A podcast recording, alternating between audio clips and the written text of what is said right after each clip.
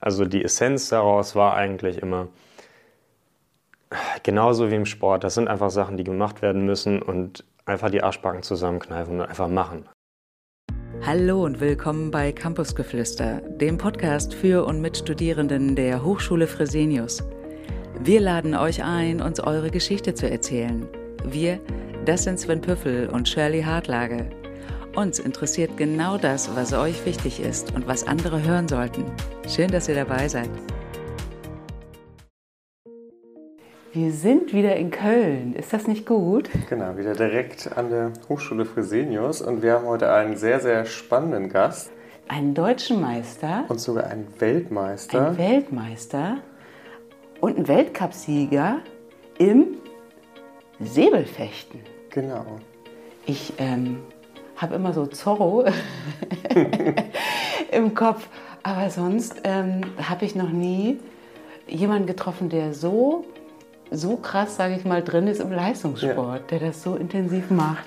Und ich habe da auch totalen Respekt vor. Also ich kenne natürlich viele Menschen in der Öffentlichkeit, die Leistungssport machen und wo man eben mitkriegt, die müssen irgendwie ganz viele Sachen hinten anstellen, um diesen Leistungssport zu machen. Und das in so einer Zeit, wo man sich eigentlich viel auslebt und Party macht äh, mhm. und ganz, ganz viel dem Sport unterordnet, aber auf der anderen Seite dann natürlich auch so tolle Erfolge hat. Ich bin in der DDR geboren und da war Sport ja total auch in der Schule, auch Leistungssport, ganz ähm, hoch gelobt. Und das, da hatte man viel Anerkennung auch bekommen. Und äh, für uns Kinder, aber auch Jugendliche war das immer ein großes, großes Thema. So, oh, am Fernseher zu hängen und dann äh, die Sportveranstaltung zu schauen. Mein Bezug zum Sport ist, mein, mein Vater ist Sportlehrer. Also das Ach, heißt, an ja. sich wurde ich da auch sehr früh gefördert, ob das jetzt Kinderton oder Tennis ja. anging. Aber mein Vater hat auch relativ schnell mitgekriegt, ah, so richtig Spaß macht es ihm dann doch nicht. Äh, es war, glaube ich, eher so nach dem Motto, ah, Papa, wenn es dir Freude macht, dann ja. mache ich das noch ein bisschen. Aber habt ihr nicht wie viele, die vielleicht jetzt nicht so sportlich waren, in der Kindheit irgendwie so negatives Bild. Es gibt ja unheimlich viele Leute, die so wirklich so Aversionen haben, wenn sie oh irgendwie oh Gott, an Sport ja. und Sport denken. Und das ist bei mir zum Glück irgendwie ausgeblieben. Ach, wie gut. Ja, für mich war Sport auch immer, ich hatte auch immer eine Eins im Sport. Das war total hm. toll. Ich konnte, immer die, ich konnte dann immer Mathe ausgleichen. Mathe war gar nicht so meins. Und von daher war Sport immer ein totales Highlight und super. Nee, also bei Positiv mir war es eher so, dass ich eher in Mathe und Deutsch gut war und ja, Sport als letzter gewählt wurde. Also. Äh, bin mal gespannt, was Matthias äh, für eine Geschichte mitbringt. Äh, Matthias denn, Sabo, ja, genau. Genau, nämlich er ist nämlich nicht nur Säbelfechter, sondern eben auch noch parallel äh, Student mhm. an der Hochschule Fresenius und wie er diesen Spagat hinbekommt zwischen Leistungssport, was wahrscheinlich schon total ausfüllend ist, und äh, dem Fechten und wirklich diesem Leistungssport, das wird er uns heute erzählen. Ja. Aber erstmal herzlich willkommen. Schön, dass du da bist. Du bist sozusagen eine, eine Sportgröße. Genau, wir wollen dich so ein bisschen kennenlernen und deine Geschichte und natürlich so ein bisschen auch schauen, wie ist es denn mit dem Leistungssport, wie ist das mit dem Studium, das unter einen Hut zu bekommen. Aber die Frage, die uns zu Beginn erstmal so ein bisschen interessiert ist, äh, wo kommst du eigentlich her? Weil das, was wir ja schon wissen, du bist ja gar nicht in Deutschland geboren, sondern in äh, Rumänien. Genau, genau. Also ähm, ich bin äh, 1991 in, in Rumänien, in Brasov. Äh, das ist die Stadt Kronstadt ist der deutsche Name der Stadt. Da bin ich geboren, bin mit äh, vier Jahren nach Deutschland gekommen. Meine Eltern haben hier äh, einen Job als Fechttrainer bekommen. Mhm. Und ja, da haben die mich hier, also die sind 93 hier hin, 94, 95 bin ich, äh, bin ich nachgekommen. Ja, seitdem lebe ich hier. Also wir, wir sind zuerst nach Dormagen, also meine Eltern leben immer noch in Dormagen, aber jetzt bin ich seit vier Jahren, viereinhalb Jahren bin ich Kölner. Ah, okay. Und ist gut? Äh, ja, ist ein tolles Gefühl. Ist, äh, ist leider ein bisschen, bisschen spät. Ich habe sehr lange in, in Dormagen äh, noch äh, gelebt, ähm, nach der Schulzeit. Ich glaube, ich hätte früher nach Köln kommen müssen, aber äh, der Sport hat mich äh, ein bisschen in, in Dormagen gehalten, aber nichtsdestotrotz hat alles ganz gut geklappt, sowohl das Sport als auch das Studium damals. Und hast du noch Erinnerungen irgendwie an Rumänien oder verbindet dich noch was mit dem Land? Also vier ist ja, ja relativ also, jung, aber... Ja, also ähm, eine Sache, die, die mich mit Rumänien äh, verbindet, ist äh, natürlich ähm, meine, meine Muttersprache. Und jetzt wird es ein bisschen weird, weil äh, meine Muttersprache ist Ungarisch. Okay. Äh, meine Familie gehört zu einer ungarischen Minderheit in, mhm. Äh, in Rumänien. Und äh, in den ersten drei, vier Jahren ähm, habe ich es nicht geschafft, Rumänisch zu lernen. ähm, zumal ich auch in einem ungarischen Kindergarten war, soweit ich weiß. Und äh, wir sind aber jeden Sommer, jeden Winter damals ähm, auch nach Rumänien zurückgefahren. Und deswegen habe ich sehr viel noch, ähm, also die Verwandten besucht. Ich habe super viele Erinnerungen und es war eine sehr schöne Zeit. In der letzten Zeit war ich leider nicht so häufig da. Mhm. Das ist ein bisschen traurig.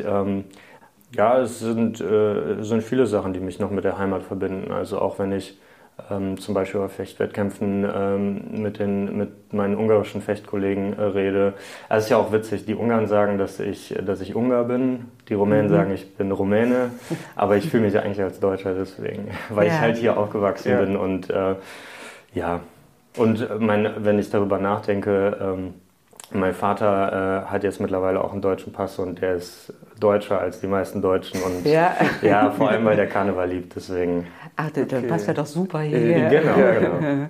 Genau, das heißt, das hatten wir auch schon recherchiert. Also deine beiden Eltern eben auch sehr erfolgreiche äh, Fechter und das heißt, du kennst es ja wahrscheinlich von Geburt an, auf Wettkämpfen zu sein, in Trainingshallen zu sein.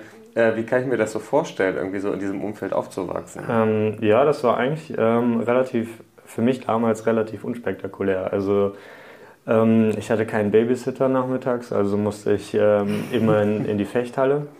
Beide haben gearbeitet und dann konnte ich mir am Wochenende aussuchen, ob ich entweder mit meiner Mutter zum Fechtturnier fahre oder mit meinem Vater zum Fechtturnier. Mhm. Und ähm, damals war mein Vater schon, äh, glaube ich, oder in seinen letzten Zügen zumindest von seiner Karriere. Meine Mutter hat noch bis 2004 gefochten, meine ich. Und ähm, deswegen war es immer so, okay, entweder fahre ich zu einem Florettturnier, weil meine Mutter Florett gefochten hat, oder zu einem Säbelturnier, je nachdem, was näher war und einfacher für meine Eltern umzusetzen. Ich hatte eigentlich eine gute, gute Zeit, glaube ich. Und äh, obwohl ich jeden Tag irgendwie in der Fechthalle äh, verbracht mhm. habe, habe ich irgendwie immer meine Freunde getroffen und, und da echt äh, tolle Menschen kennengelernt. Von daher ähm, ja, es ist was ganz anderes, als was so die Jugend von heute oder die, die Allgemeinheit, sage ich mal, unter einer, einer, Kindheit versteht. Ja, ich kann mir vorstellen, dass es wie so eine große Familie dann auch ist, ne? So eine Sportfamilie, man kennt sich untereinander. ja, kann man schon so sagen. Ja, ja. Also vor allem jetzt auch, es sind wirklich ähm, in meiner Waffe sind es so 200 Leute weltweit, die, die es auf einem vernünftigen Niveau machen und die treffen sich dann halt, also Jetzt ein hm. bisschen äh, flapsig gesagt, aber die treffen sich dann halt so zehnmal im Jahr zu mhm. irgendwelchen Turnieren. Aber ja, es ist super familiär und, ähm, und deswegen ist es auch eigentlich, deswegen macht es auch so viel Spaß. Es ist halt teilweise ein bisschen frustrierend, weil der Sport nicht so groß ist. Mhm. Ähm, aber ähm, so ist das. Und war das für dich immer schon auch klar, dass du das auch mal als Leistungssport betreiben willst? Eigentlich nicht. Also eigentlich fand ich äh, Fechten ähm, gar nicht so geil, um ehrlich zu sein. Ich habe immer, ähm, meine Mutter hat mich dann auch irgendwann gefragt, ob ich Lust hätte, ähm, Tennis spielen zu gehen. Also habe ich dann auch zweimal in der Woche zusätzlich zum, zum Fechttraining Tennis gespielt. Und ähm, weil halt alle damals Fußball gespielt haben, mhm. habe ich dann auch irgendwann zum Fußball gefunden.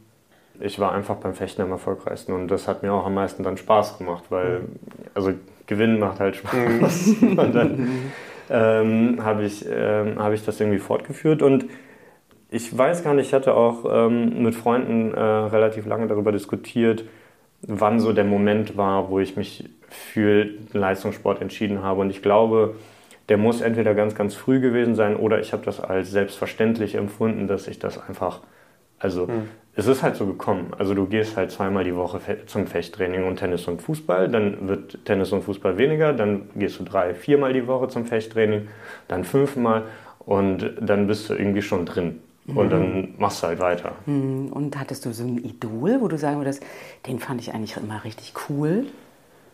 Tatsächlich ähm, hatten wir bei uns in der, in der Trainingsgruppe ähm, einen, äh, Nico Limbach, ähm, der hat auch hier an der Fresenius studiert im Bachelor, der war damals äh, unser, also nicht nur mein Großidol, aber auch weltweit ähm, für viele Fechter oder für viele Säbelfechter ein Idol.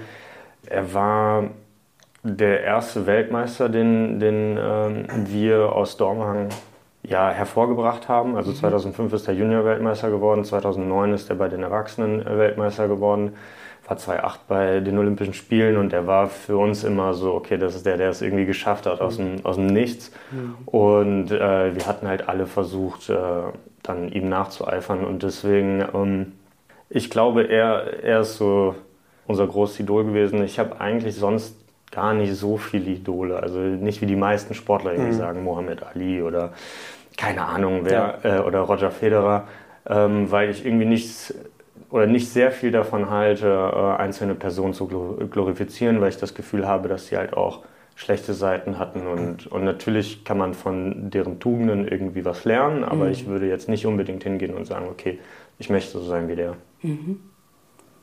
Was würdest du denn sagen, ist dann deine Motivation? Weil ich kann mir vorstellen, gerade so Leistungssport, äh, viel trainieren, zu vielen Wettkämpfen fahren, da muss man sich ja irgendwie immer auch wieder neu motivieren. Äh, was ist denn das, was dich dann motiviert? Klar, Vorbilder ist das eine, aber was ist das für dich? Ja, vor allem bei uns im, im Sport musst du dir das halt vorstellen. Wir haben keine Bundesliga ähm, hier in Deutschland. Wir haben deutsche Meisterschaften und halt sonst die internationalen Turniere, mhm. die es halt sonst so gibt. Und bei den 200 Fechtern, die an so einem Turnier teilnehmen, an so einem Wochenende, kann halt nur einer gewinnen. Also über 99 Prozent der Zeit verlierst du in diesem Sport. Mhm. Also es ist äh, sehr, sehr, sehr, sehr frustrierend.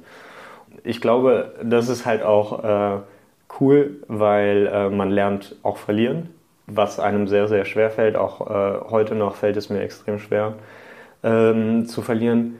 Aber ähm, die Motivation dabei zu bleiben ist einfach erstmal der Spaß am Gewinnen.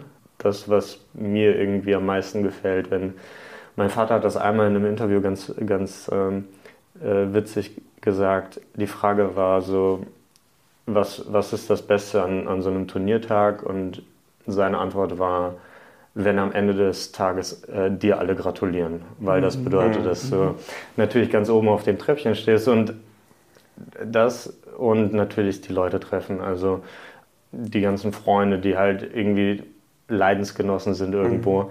Und ähm, mit dir diesen Weg bestreiten. Und das macht irgendwie ähm, das gemeinsam, obwohl wir eine Einzelsportart mhm. sind, das gemeinsam zu schaffen, zu äh, Weltmeisterschaften oder Olympischen Spielen zu fahren, macht mehr Spaß, als das alleine durchzuziehen. Und was ist besser, im Einzel oder in der Mannschaft zu gewinnen? Kannst äh, du sagen? Das ist ziemlich einfach in der Mannschaft ja. natürlich, ja, weil, Du, ähm, weil du dieses Gefühl halt mit anderen teilst. Und natürlich, weil die Party halt auch äh, etwas heftiger ist am Ende. Aber ähm, auch im Einzel zu gewinnen ist ein sehr besonderes Gefühl. Aber wie gesagt, wir sind 2014 ähm, das erste Mal seit keine Ahnung wie viel hundert Jahren ist eine deutsche Säbelmannschaft Weltmeister gewonnen. Und ähm, das war so extrem besonders äh, für uns und wir haben es auch nicht erwartet, um ehrlich zu sein, in dem Moment. Und das war äh, für die vier, die in der Nationalmannschaft waren, ähm, ja schon etwas, was irgendwie einen zusammenschweißt. Ähm, und ich bin mir sicher, also das auch mit den Fechtern, die jetzt auch aufgehört haben aus meiner Gruppe, ähm, das sind lebenslange Freundschaften und auch ähm, nicht nur hier im Verein oder nicht nur hier in Deutschland, sondern aber auch ähm, weltweit äh, findet man Freunde, weil, wie gesagt, es ist halt eine sehr familiäre Gruppe. Mhm. Und wie ist das so? Mit dem Vater, der Bundestrainer ist. Du bist wahrscheinlich schon häufiger gefragt worden. Ne? Wie ist das, wenn der Vater der Bundestrainer ist und der aber gleichzeitig auch Vater ist? Wie funktioniert das? Hast du da also die Frage höre ich zum ersten Mal. Ach, echt? Nein, ähm, tatsächlich äh, im Moment läuft es eigentlich ganz gut. Also im mhm. Moment ähm, sind, sind wir eigentlich ein ganz gutes Team. Äh, Team. Als ich jünger war, war es schwierig. Also in der Pubertät äh, ist man sowieso ein bisschen komplizierter als junger Mensch.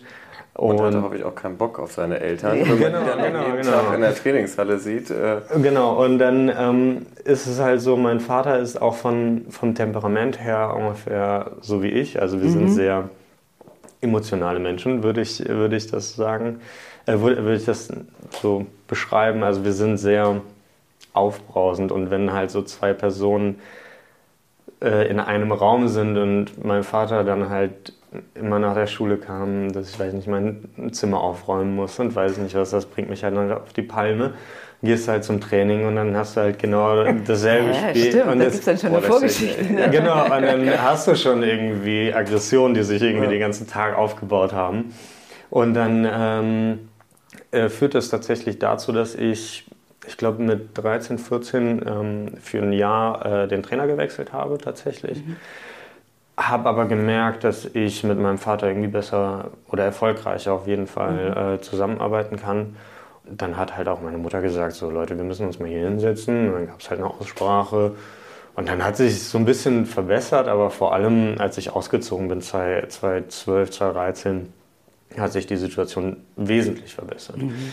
Weil man sich halt nicht jeden Tag sieht. Ähm, also schon beim Training, aber mhm. sonst halt nicht. Ja, ja. Und ähm, von daher es ist nicht leicht und ich kenne viele Sportler, bei denen es dazu führt, dass die Sportler halt aufhören, weil der Vater irgendwie äh, das nicht so vernünftig oder die Eltern das nicht so vernünftig hinkriegen. Und bei uns ist es eigentlich, wie gesagt, im Moment echt, ähm, echt gut.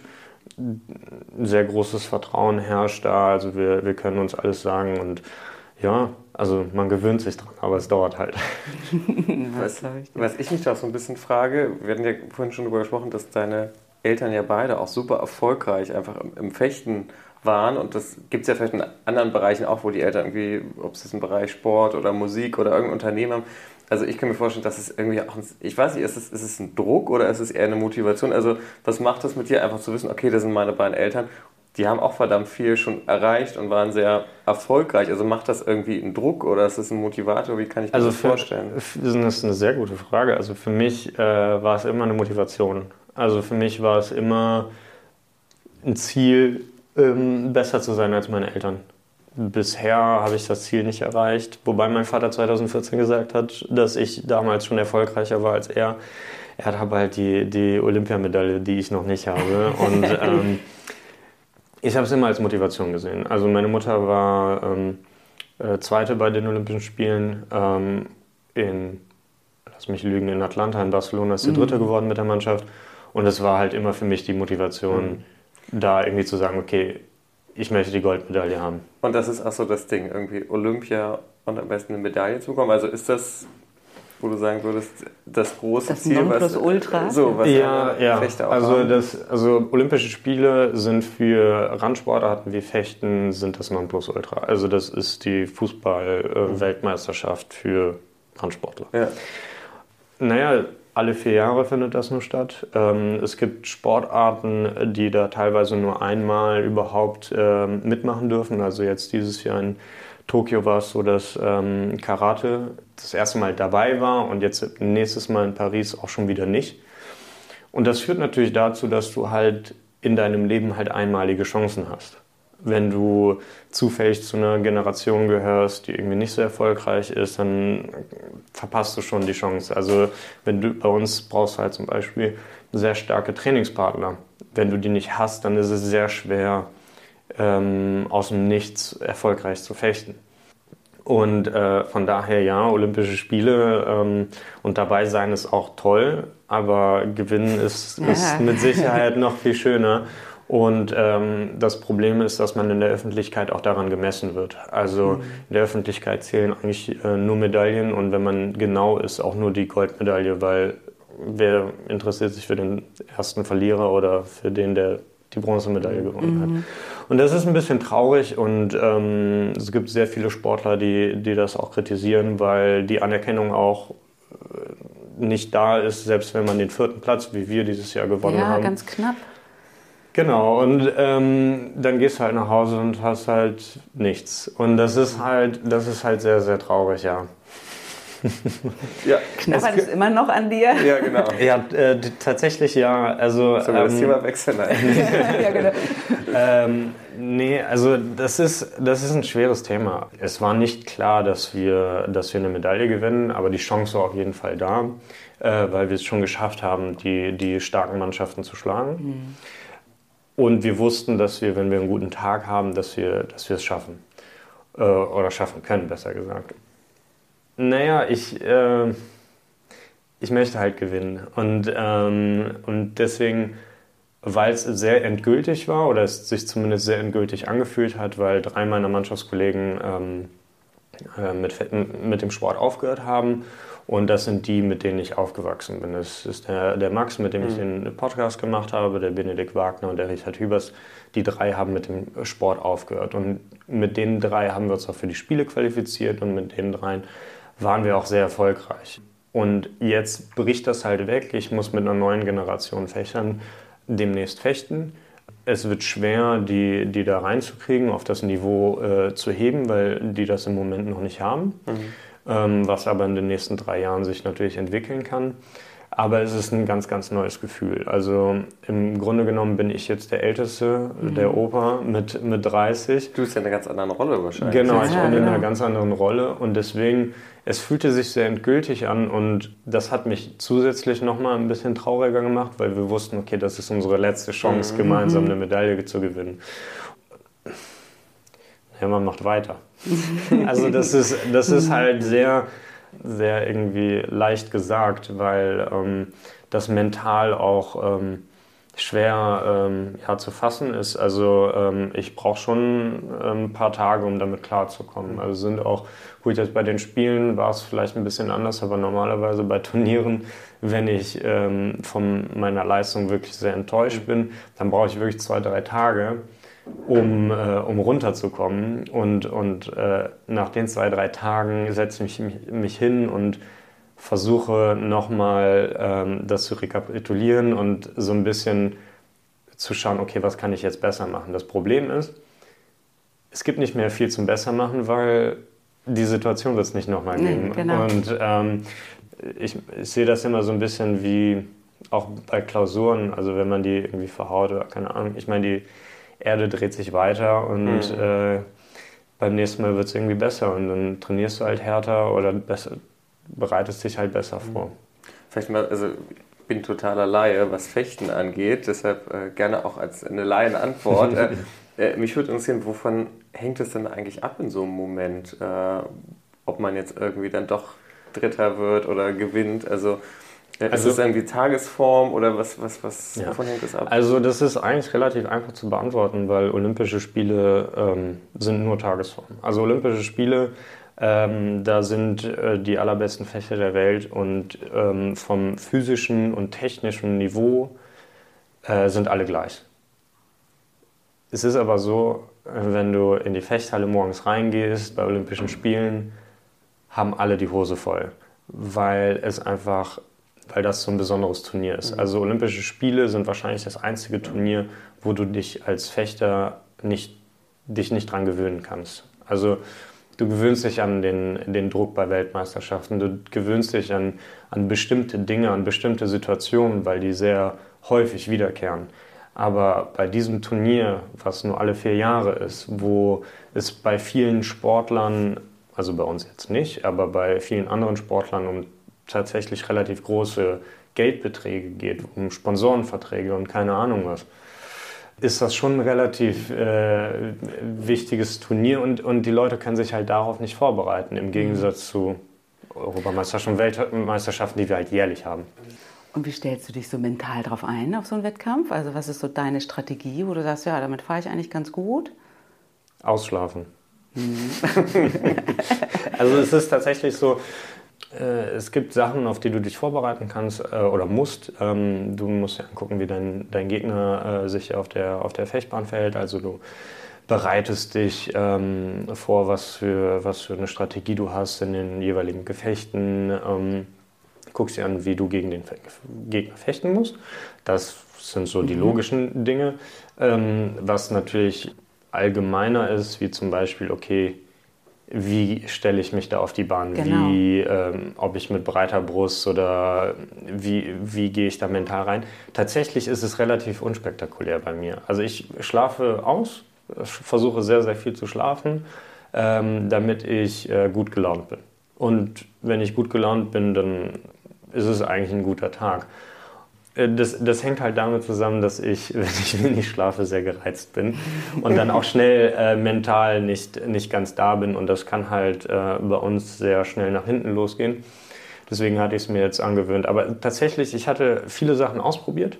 äh, mit äh, Automatismen. Das ist so ein bisschen das, was äh, Nadal macht äh, vor seinem Aufschlag mit den ganzen Zupfen und keine Ahnung was äh, oder nicht auf die äh, Linien treten ähm, vom Feld. Habe ich ausprobiert, hat nichts gebracht. Und wenn ich das auch als, als Tipp für, für die Zuhörer oder für jeden, der interessiert ist, mitgeben kann, ist eigentlich nur dass jeder das für sich selbst rausfinden muss. Also da mhm. gibt es kein Rezept, ähm, was, man, was man da irgendwie anwenden kann. Und ich arbeite auch mit einem Psychologen zusammen, da haben wir relativ viel gemacht, aber am Ende sind es eigentlich nur äh, irgendwie Gespräche, um irgendwie jemanden zu haben, der so ein bisschen out of the box denkt mhm. und irgendwie nicht in dem Spiel mit drin ist oder nicht irgendwie meine Freundin oder Familie oder keine Ahnung was. Und das ist eigentlich immer ganz schön, auch jemanden zu haben, der irgendwie sehr objektiv auf die, auf die Sache äh, gucken kann. Und du kannst auch relativ schnell wieder abschalten, ne? oder so relativ schnell dich so auf dich konzentrieren, oder? Und dann einfach machen, oder? Musst du, ja, mhm. weil, weil du im Grunde genommen, wenn du dich auf die Bahn stellst, bist du auf dich selbst gestellt. Und das heißt, du musst dich auf dich, beziehungsweise auf deinen Gegner, beziehungsweise auf den nächsten Treffer konzentrieren. Also wirklich Step by Step gehen du hast keine Zeit, um irgendwie noch über andere Sachen nachzudenken. Und deswegen, ja, das ist halt eine Sache, die man irgendwann äh, lernt. Kannst du das dann eigentlich auch, habe ich mich gerade gefragt, für andere Lebensbereiche auch nutzen? Also ich glaube, so dieses sehr Außerhalb fokussiert, ne? genau, also mhm. zum Beispiel auch im Studium. Äh, äh, ja, also tatsächlich ähm, hatte ich äh, viele ähm, Klausurphasen, wo ich sehr, sehr, sehr, sehr häufig gedacht habe, nee, das, das schaffe ich nicht, weil das dann irgendwie in den zwei Wochen, meistens waren die Klausurphasen im Sommer so gelegt, dass die zwei Wochen vorm Weltmeisterschaften waren. Also das ist ja das größte oh, Turnier bei uns. Knapp, ja. Und äh, in den zwei Wochen waren wir halt jedes Mal äh, hier in Hennef äh, im Trainingslager. Mhm. Da war es tatsächlich so, dass ich, also so, so ein Standard-Tagesablauf war halt um äh, weiß nicht, 7.30 Uhr aufstehen, frühstücken gehen, dann äh, bis 9.30 Uhr, bis wir Training hatten, äh, lernen. 9.30 Uhr, zwei Stunden trainiert, Mittagessen, gelernt bis zum zweiten Training, zweites Training, Abendessen und dann bis 1 Uhr morgens gelernt. So, und das ging zwei Wochen ungefähr. ja, aber das waren halt, das waren halt, weil wir halt in den zwei Wochen in der Klausurenphase hatten wir dann vier, fünf Klausuren. Ja. Und natürlich bereitest du dich schon im Vorhinein vor, aber so wie das halt immer ist, äh, sind das halt so ein paar Dinge, die man äh, im letzten Moment sich noch reindrückt. Und was mir tatsächlich aus dem Sport oder was ich aus dem Sport mitgenommen habe, das ist ein bisschen das, was ich eben gesagt habe.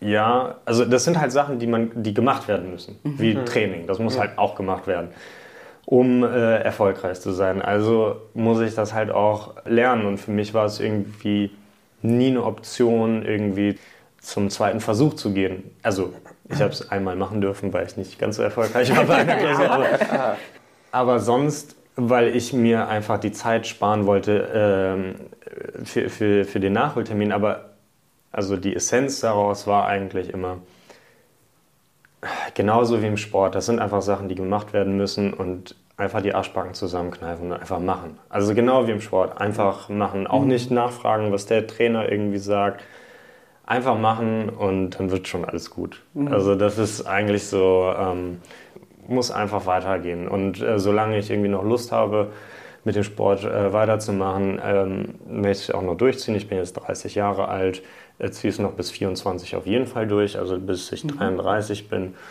Es, ist, es nützt nichts. Was nützt mir, mhm. den Kopf, äh, meinen Kopf in den Sand zu stecken ja. und irgendwie da frustriert zu sein, dass ich nicht genug gelernt habe oder dass ich mhm. irgendwie dann muss ich halt zwei Wochen leiden. Und es sind ja eigentlich äh, so ein bisschen wie zwei Vollzeitjobs. Das heißt, du studierst ja auch in Vollzeit und es gibt ja, ja wahrscheinlich auch viele deiner Kommilitonen, die nichts anderes machen.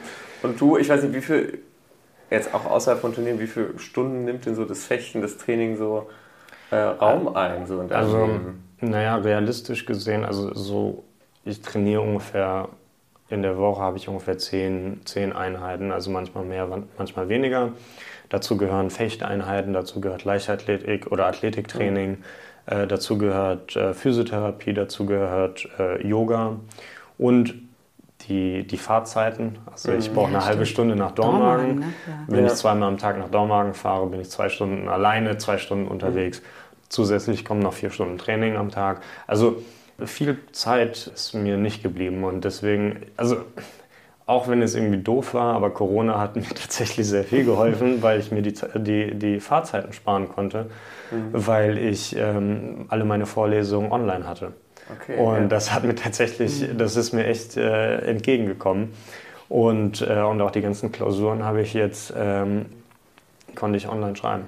Und das war jo, ganz gut. Riesenerleichterung. Was ja. ich mich manchmal frage, wie gesagt, ich bin selbst weit weg vom Leistungssport, hatten wir gerade schon im Vorgespräch das ist ja irgendwie auch ein sehr entbehrungsreiches Leben. Das heißt, ich kann mir so vorstellen, gerade so äh, im ersten Semester, alle gehen irgendwie ständig äh, feiern und bei ja. dir steht dann das Training auf dem Plan. Ja.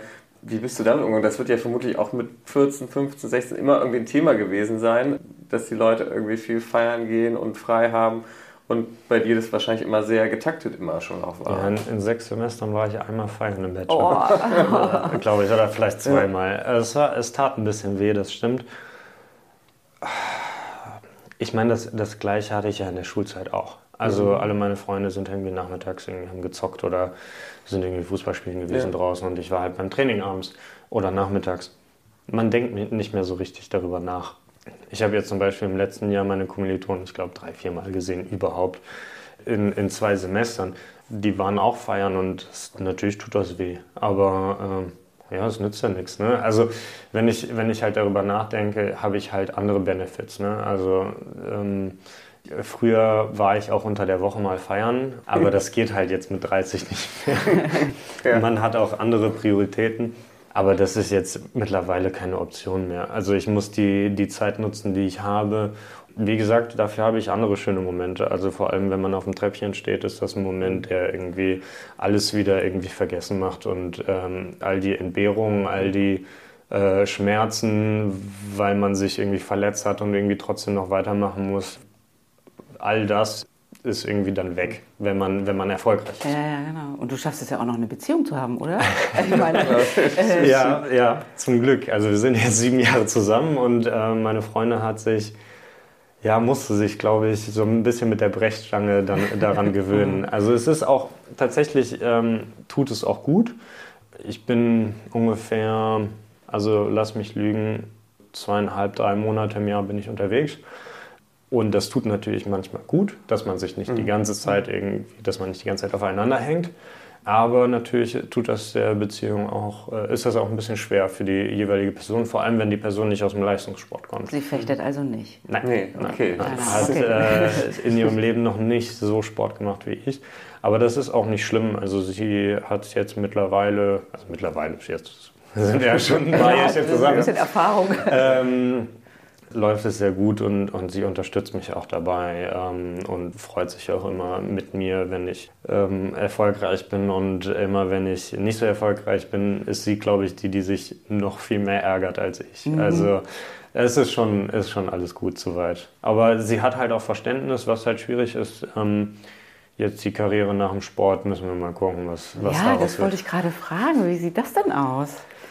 Hast du Pläne? Ähm, tatsächlich ich habe ja meinen mein Bachelor hier an der Fresenius gemacht ähm, von 2014 bis 2017 mhm. in äh, Media and Communication Management und jetzt bin ich gerade an meinem Master dran in International Business Management. Ja, nächstes Jahr im Sommer bin ich dann fertig. Okay. Und dann äh, gucken wir mal. Also ich möchte auf jeden Fall bis 24 weiterfechten. Mhm. Ähm, ich mache im Moment ein Praktikum bei einem großen äh, Chemiekonzern hier aus der Nähe. Und ich bin eigentlich ganz glücklich. Keine Ahnung, ich, ich weiß es ehrlich gesagt nicht. Mhm. Also ich bin da so ein bisschen unentschlossen. Ähm, ich möchte natürlich, natürlich auch dem, dem Sport so ein bisschen verbunden bleiben. Weil das natürlich auch das ist, was ich am mhm. besten kann. Also ja, ich habe zwar natürlich ja. was in der Uni gelernt, mhm. aber das ist nicht das, was ich ungefähr mein ganzes Leben gemacht habe. Mhm. Und also ich kann mir auch vorstellen, dass da auch irgendwann so eine große Leerstelle ist. Du hast ja gesagt, seitdem du vier bist, äh, machst du das, deine Familie, deine Freunde sind damit verbunden, das, was dich motiviert, was dich antreibt. Und wenn jetzt so dieser Fechtsport wegfällt und du quasi in Rente gehst, weiß nicht, ob man das auch so sagt, äh, Wahrscheinlich, da, ja. kann ich mir vorstellen, ist ja erstmal eine große Lehre. Lehrstelle. Ja. Und klar, irgendwie ein Studio zu machen, ist erstmal total gut, einfach um beruflichen Plan zu haben, aber ja. du bist es ja eigentlich eher gewohnt, zwei Sachen immer genau, parallel genau. Also äh, denkst du da überhaupt schon dran? Ich meine, es sind ja auch noch ein paar Jahre hin und du hast ja noch ein paar Ziele vor dir, aber denkst du da irgendwie schon dran, was danach ist? Äh, oder? Ja, ich denke schon sehr, sehr viel daran, weil ich meine, ich bin ja jetzt auch 30 mittlerweile und dann mit 33 und das ist halt das Problem. Äh, für uns als, als Sportler, vor allem in, in der Randsportart, wenn wir fertig sind mit dem, mit dem Sport, sind wir nicht reich. Also ich bin äh, auch Sportsoldat, ich bin bei der Bundeswehr und werde über die Bundeswehr gefördert, sonst könnte ich den Sport nicht machen mhm. und wahrscheinlich das Studium ja auch nicht, äh, weil ich das natürlich alles selbst finanziere. Und nochmal als kleiner äh, Fun Fact, also eine Goldmedaille bei Olympischen Spielen gibt 20.000 Euro und davon darfst du noch Steuern abziehen. Also du bist bei, weiß nicht, 12.000 Euro. Mhm. Im Vergleich in anderen Ländern kriegst du sechsstellige Beträge, auch in unserem Sport bei einer Medaille.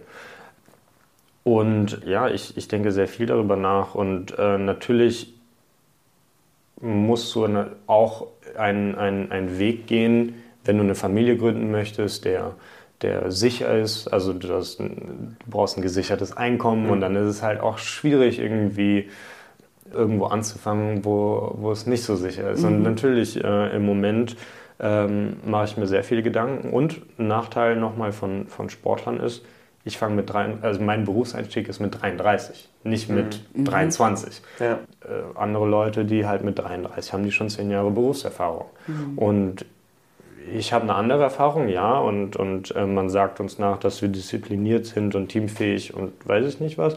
Ich würde das nicht pauschalisieren, aber trotzdem fehlt dir die Berufserfahrung. Und du bist ja auch sozial engagiert in dem Fechtbereich weiter und machst ja auch so Videos für Kinder und so weiter. Ist das sowas, was du weitermachen willst? Also denkst du vielleicht auch an eine kleine Trainerkarriere? Oder ähm, also zwei Dinge. Also ja, natürlich denke ich über die Trainerkarriere nach, ähm, weil mir der Beruf, glaube ich, auch Spaß macht. Weil mein Vater sich auch, glaube ich, freuen würde, wenn, wenn ich das weiterführen würde. Aber ähm, ja, wir haben mit, mit unserem Podcast, den wir gemacht haben, also vor allem kurz nach dem Lockdown, haben wir angefangen, Videos bei YouTube zu drehen mhm. ähm, für, für Kinder, um einfach irgendwie die in Bewegung zu halten und so ein bisschen den Fechtsport irgendwie zu vermitteln. Also so, wir haben so Crashkurse in, in, im Fechten gemacht. Das war eigentlich ganz nett, aber wir haben dann irgendwann gemerkt natürlich, dass uns die, die Zeit ausgeht, mhm. vor allem im, vor den Olympischen Spielen. Deswegen haben wir das jetzt ein bisschen eingestellt. Ähm, wir haben sehr viele Projekte irgendwie so im Kopf gehabt ähm, wir haben nicht alles umgesetzt bekommen. Wir haben allerdings ein, ein Fechtturnier organisiert, ähm, das erste Mal bei Twitch, ähm, was ich eigentlich total gerne weiterführen würde. Also es sind viele Ideen. Also wir haben jetzt den Podcast erstmal eingestellt, weil der Max natürlich mit dem Sport, äh, ja, was heißt nichts mehr zu tun hat, aber er ist ja nicht mehr im Sport drin und kann nicht mehr von seinen Erfahrungen reden. Und eigentlich wollten wir auch unsere Zuhörer mitnehmen auf den Weg zu den Olympischen Spielen 2020. Mhm. Und dann ist uns aufgefallen, okay, wir müssen noch ein Jahr einen Pod länger machen. ja, dann sind uns auch irgendwann die Themen ausgegangen. Ja. Und äh, dann haben wir natürlich äh, noch Gäste dazu genommen. Und ja, wir haben, wir haben so ein paar Ideen. Ähm, ich bin sehr gespannt, was die nächsten Wochen und Monate so bringen werden. Ähm, ist auf jeden Fall, mein Kalender ist auf jeden Fall vollgepackt, obwohl ich keine Turniere habe bisher. Also die fangen wahrscheinlich erst Anfang nächsten Jahres mhm. an. Also, soweit ich dich jetzt schon kennenlernen konnte, habe ich da, glaube ich, auch keine Wir Sorgen. Wir werden von dir hören, glaube genau, ich. Genau, dass du zu Hause sitzt und dir nicht einfällt, was du machst. Aber ich finde es echt bewundernswert, einfach für eine Sache so eine Leidenschaft zu haben, die einem wirklich so das ganze Leben ja irgendwie trägt. Mhm. Wirklich von der Pike an. Ja, irgendwie äh, an einem gewissen Punkt konnte ich auch irgendwie nicht mehr zurück. Mhm. Äh, hört sich jetzt ein bisschen fies an, ja. aber ähm, äh, nee, es, ähm, man hat sich halt so ein, so ein Ziel gesetzt irgendwie Olympische Spiele und auch eine Medaille bei den Olympischen Spielen und das ist so ein, ist halt ein Lebensziel. Ich weiß nicht, also es gibt mit Sicherheit Menschen, die auch irgendwelche Lebensziele haben. Das war meins und, oder ist immer noch meins und, und ich versuche es jetzt noch irgendwie zu verwirklichen und ich, ich hoffe, ich werde irgendwie in die Nähe kommen. Ich weiß noch nicht, wie ich mich fühlen werde, wenn ich es nicht schaffe. Dann werde ich. Siehst du dann, ja, genau. Aber erstmal drücken wir dir die Daumen. Unverletzt bleiben ist, glaube ich, das Wichtigste, Ja, genau. genau. Und mental stark, Ja. ne? Hm. Und äh, eine gute neue Mannschaft vor Ja. allem. Steht die schon fest? Äh, oder? Ähm, ja, wir haben, wir haben fünf, sechs ähm, junge Fechter, die so ein bisschen in den, in den Startlöchern stehen. Ähm, ich weiß nicht, ob denen das mehr Druck geben wird, weil sie jetzt Leistung bringen müssen, oder die haben jetzt weniger Druck, weil sie müssen nicht mehr unbedingt irgendwie in die Mannschaft reinkommen. Also es sind so zwei. Ich habe eigentlich immer ähm, mit mit Druck sehr gut umgehen können. Also ich habe am besten gefochten, wenn ich gleichzeitig studiert habe und, und wenig Zeit hatte und sehr viel Druck. Das hat mir immer sehr viel Spaß gemacht. Ähm, konnte ich immer am besten fechten. Keine Ahnung. Also ich bin sehr gespannt. Mein Vater muss alles geben, um, um die Jungs auf ein Ja. Niveau zu heben, was, was international ähm, ja, äh, Leistung bringen kann. Cool. Wir werden dich auf jeden Fall weiter Ja. verfolgen und sind auf jeden Fall bei Olympia 2024. Wir kriegen ja wohl eine Karte, wenn du. Wie eine Du, Karte. ich muss mich erstmal qualifizieren. Achso. Ja, stimmt, okay.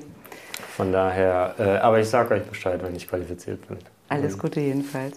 Vielen Vielen, Dank. vielen Dank, dass du da warst. Ja, schön, dass du zu Gast warst. Vielen Dank für die Einladung. Spannend, ne? Total spannend. Ich, hab, ich hätte auch noch so viele Ich. Fragen Ja. stellen können. Äh, Ich fand, ich, oh, ich fand den so ehrlich, wie er sagte, oh, und ich knarre da noch drauf rum, das kann ich nicht auf mir Ja. sitzen lassen, dass wir das nicht geschafft haben. Vierter Platz ist ja auch echt so eine, wie sagt man, Holzmedaille oder so. Ja. Äh, Das ist oh, undankbar, ne? Kann ich mir vorstellen, dass das noch an ihn knappst, dass, er, dass sie so kurz davor war. Ja, und ich, aber ich glaube, was ich für mich verstanden habe, äh, warum man das macht, weil wir hatten ja am Anfang darüber gesprochen, so dieses entbehrungsreiche Leben als Leistungssportler, äh, von dem ich ja, wie ich schon häufig erwähnt habe, weit weg bin. Aber ich kann das schon verstehen, wie cool es ist, da wirklich in so einer, wie in so einer Art Familie auch zu Ja, sein, mit genau. dem man irgendwie alles teilt, Niederlagen, Erfolge teilt, viel rumkommt und dann eben, glaube ich, wirklich dieses coole Gefühl, auch einen Erfolg zu haben und den gemeinsam zu feiern. Ich glaube, also, das kann man sich auch wirklich nur vorstellen, wenn man im Leistungssport ist. Und ich glaube jetzt. Wir müssen mehr Sport machen. Oh ja, das steht gut auf meiner Liste. Ja. Mindestens zweimal die Woche. Mehr Bewegung. Wie viel Training hat er gehabt? Ja, das ich war ja zehnmal. äh, weiß ich nicht, zehn Einheiten, Zehn Einheiten, Einheiten, pro Woche. ja. Also wenn ich es auf zwei schaffe, bin ich glaube ich schon ganz zufrieden. Wir können beim nächsten Mal sprechen. äh, Ja, über die äh, sportliche Motivation. unsere, Unsere, unsere, sportliche Karriere. Motivation. Für Olympia wird es wahrscheinlich nicht mehr reichen. Nee, ich glaube auch, ja. Wir können ja uns als Zuschauer genau. bewerben und trainieren. Ja, hat Spaß Gut. gemacht. Ich weiß auch. Bis dann. Ja, tschüss. Schön, dass ihr zugehört habt. Wenn ihr Fragen oder Kommentare habt oder ihr selbst eure Geschichte hier in diesem Podcast teilen wollt, dann schaut in unsere Shownotes und schreibt uns. Wir sagen, komm wie du bist und bis zum nächsten Mal.